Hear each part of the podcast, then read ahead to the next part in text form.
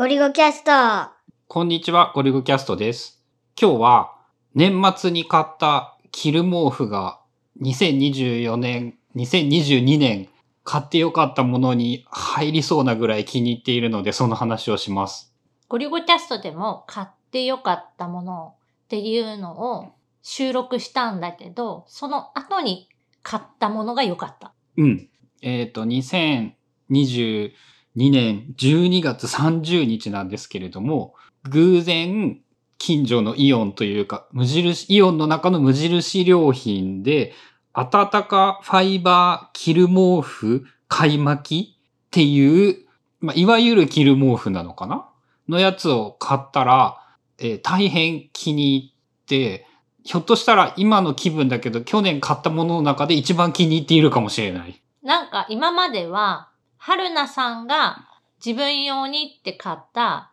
キル毛布っていうのがあったんだけど、なんかそれがすっごい丈が長くって、春菜の身長154センチで着ると、まあ裾をすっちゃうみたいな。で、もう全然着てなかったんだけど、ゴリゴさんがなんか着てみよっかなとかって言って、えっ、と、着てくれたら、ゴリゴさんは身長172。なので、まあ、裾がすることなく着れたっていうので、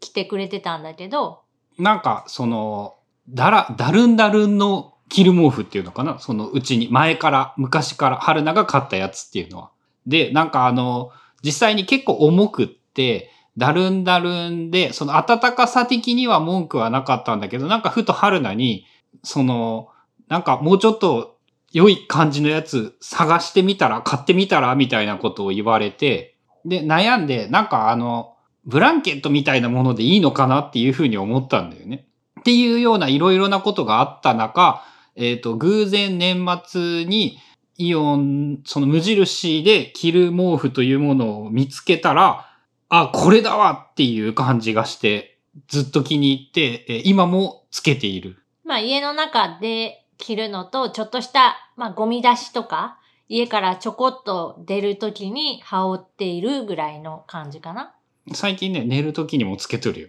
あ、布団の中で着て寝てるってこと？うん。そのね、もともとね、買い巻きっていうお洋服の種類っていうの？日本でなんか伝統的に昔からあるもので、その買い巻きというのは分類としては寝具になるらしいんだよね。寝る時の道具。なんか綿入れ、綿入りの面で、えっと、袖がついている、その寝具布団みたいな感じで、子供なんかが例えば着た時に、その寝相が悪くても布団が剥がれてしまったりしない？とかっていう感じで、なんかまあ、あの、個人的にはドテラとほとんど同じような分類のものなんじゃないかっていう気がするんだけど、まあ、その、着心地が、着心地じゃない。それの、その、毛布バージョンというやつが、その無印で売ってるやつなのかな？で、あの、去年まではね、防寒具として、寒い時は一番上になんかユニクロのダウンベストみたいなやつを着ていたんだけれども、まずね、カサカサ言うのが鬱陶しい。そして、ベストなので肩が空いてて寒い。ただ、あの、軽くて、なんて言うんだろう。洋服的には着ているような感じがしないから、すごい便利だったんだけど、なんかその春菜の着る毛布をパクってからさ、やっぱ毛布のストレートな暖かさっていうの。まあ単純に、うんダウンの方はポリエステルのあのちょっとツルツルした表面の生地なので、触った時にちょっとヒヤってする。で、それに対して着る毛布とかっていうのは、まあアクリルだったりポリエステル入ってたりいろいろだけど、形状的にさ、なんかあのふさふさした感じなので、肌に当たった時に、うわ、冷たとか、ピタッとくっつく、ペタってなんか肌にくっつくみたいなことがないから、まあそういうのでも好みに合ってたんじゃない？だね、その、着てみるまで、その考えもしなかったっていうか、あんま気にしたことなかったんだけれども、その、いわゆる河川の肌触りっていうの、あれは。ビニール的な肌触りっていうのなんて言うんだろう。そういうのは、あの、思ったより好きじゃなかったっぽいんだなっていうのを別のものを使ってみて初めて気がつき。まあどっちかっていうと、あの、化学繊維、天然繊維っていうよりかは、繊維の形状によるその肌に当たった時の感触とかじゃないかなって感じは。うん、それなのかな。その、外に行くときはさ、やっぱダウンジャケットの暖かさって超偉大でさ、なんて言うんだろう。あの、寒くならないっていう感じがするんだよね。で、動くと温まる。対してなんか毛布は、なんか何もしていないのに周りがポカポカしているみたいなイメージがあって、それはね、なんか肌感覚の、その、表現しにくい、なんかこう、感じの違いなんだけれども、まあ、家の中でこれでいられるのは、その、袖もちょっと短くって、例えばパソコン向かっている時にも、そんなに邪魔にならないし、お尻まで隠れるんだけれども、椅子に座ってもそんなに苦にならないぐらいで、そのフリーサイズで、その男女問わず同じ大きさしかないんだけれども、その絶妙に自分的にはすごいちょうど良かった。多分春菜が着ると袖もちょっと長くてケツもちょっと飛び出て、ちょっと多分ブカブカすぎるんだよね。まあ、ゴリゴさんの体型でちょうど良かったってことかな。うん。まあ、そういう意味で言うと、昔からのその着る服の形状っていうの、まあ、着物がその代表格ではあるけど、体型を選ばず割と自由にそのワンサイズで着れる。まあ、正確なことを言うと、着丈っていうあの長さ、着物の裾の長さだったりだとか、身幅のあの違いがあるので、まあ、ワン、完全にワンサイズかって言ったらそうではないんだけど、ほとんど、まあ、同じようなサイズで万人に行けるっていうの。身長の低い人、太ってる人、痩せてる人、みたいな感じで、どんな人にでも、まあ、巻いて合わせるみたい。で、その今回買ったやつも、割とそういう形状なんだよね。もうボタンもないし、なんか紐もついてないし、ポケットはついてるけど、ただなんか羽織るガウンみたいなイメージかな。で、あのー想像なんだけれども、その俺が一般的な人よりも肩幅はあるくせに超撫で型で、えっ、と、それによって大抵の洋服が既製品だとサイズが合わないっていう感じになってしまうんだけれども、逆に和服的などんなサイズにも合うような服って、その相性がいいんだよね。肩の切れ目みたいなやつがないだとか、その撫で型でもずり落ちてこないみたいなのとか、なんかそういう意味でいろいろとね、なんか自分の、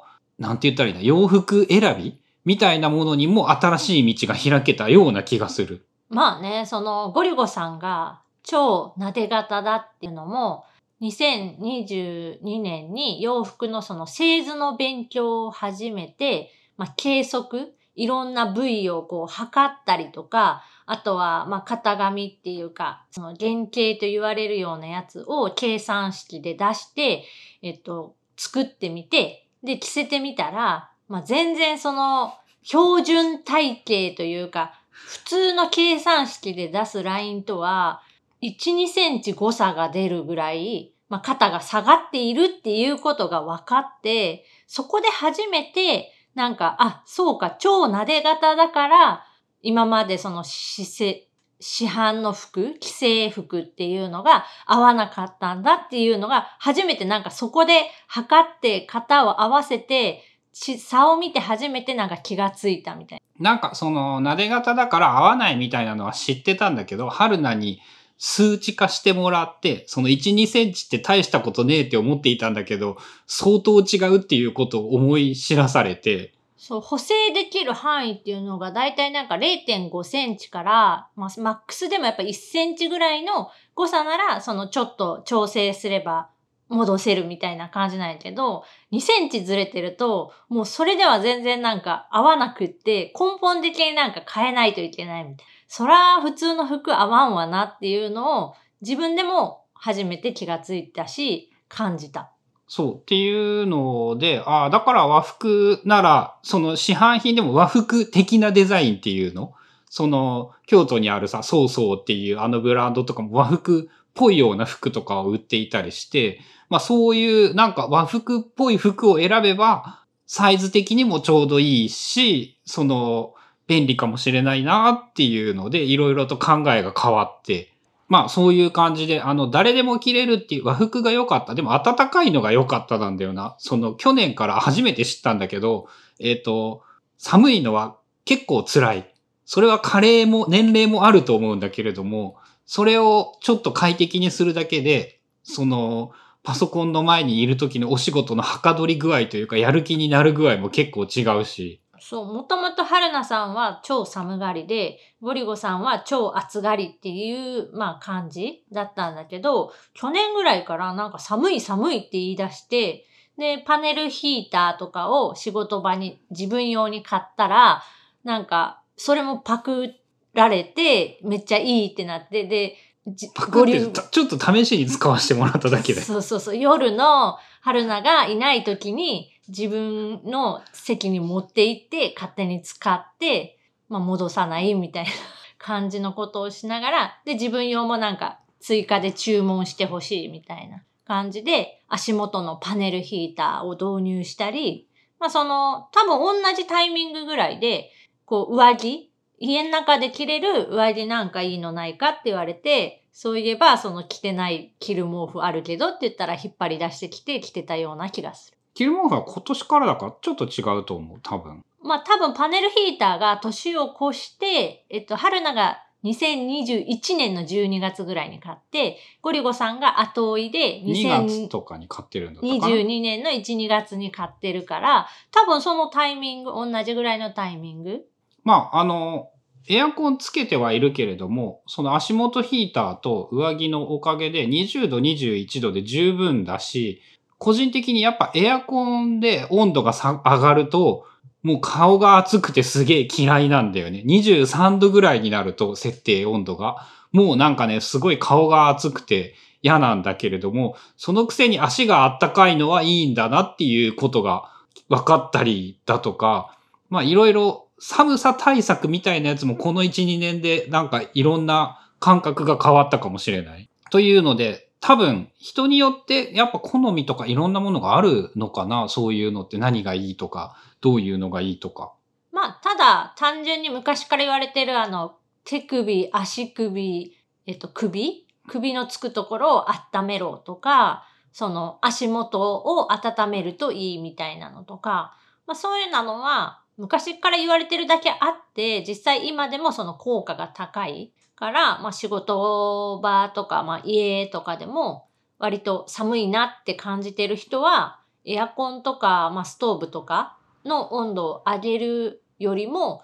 実はなんか自分がその服を着てしまったりとか、レッグウォーマーつけたりとか、ネックウォーマーつけたりした方が快適になることがある気もする。まあ春菜はむしろあの寒がりやから逆に言えばあれだよね。寒さ対策みたいなものは俺よりはるかに多くのものを試してきているんだよね。試してるね、もう。俺はだからその経験を踏まえた中で生き残って良いと思ったものを使わせてもらっているって感じなのか。まあ、肩とももだったな、自分の場合は。その肩、もも、つま先あたりがあったかいと、そのだいぶ楽になる。そして顔は温度が低い方がいいっていう贅沢な悩みがあるっていうことが分かった。まあそういうのを言語化してみるといいのかもしれないんだよね。寒く、寒さ対策として、闇雲に何かをやってみるだけではなく。今ね、ちょっとそれにで欲しいのは、あの、ファン。天井につける空気かき回すファンをちょっと欲しいなって思う。なんかあれもまだいろいろもん、いろん、あの、コスト的な問題とかいろんな問題はあるんだよね。騒音的な問題とか。